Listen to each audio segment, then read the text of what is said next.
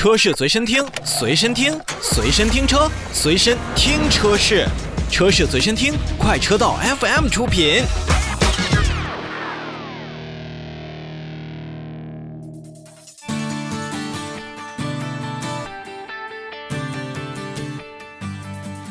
我们来看下一条资讯，继华为开始卖车之后，又一家国内的明星企业也要开始通过进行卖车跨界到汽车领域了。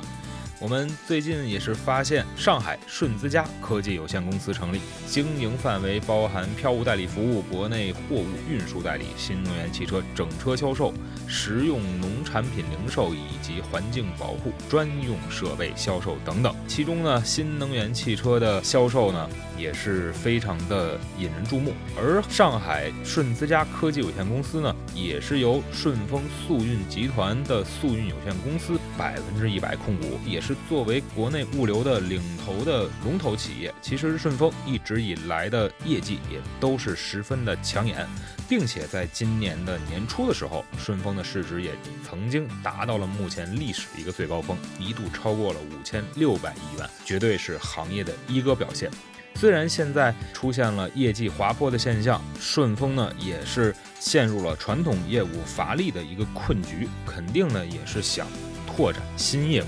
所以跨界到新能源汽车行业也是当前的一个热门话题。除了直接造车之外，像华为啊、美的呀，呃这些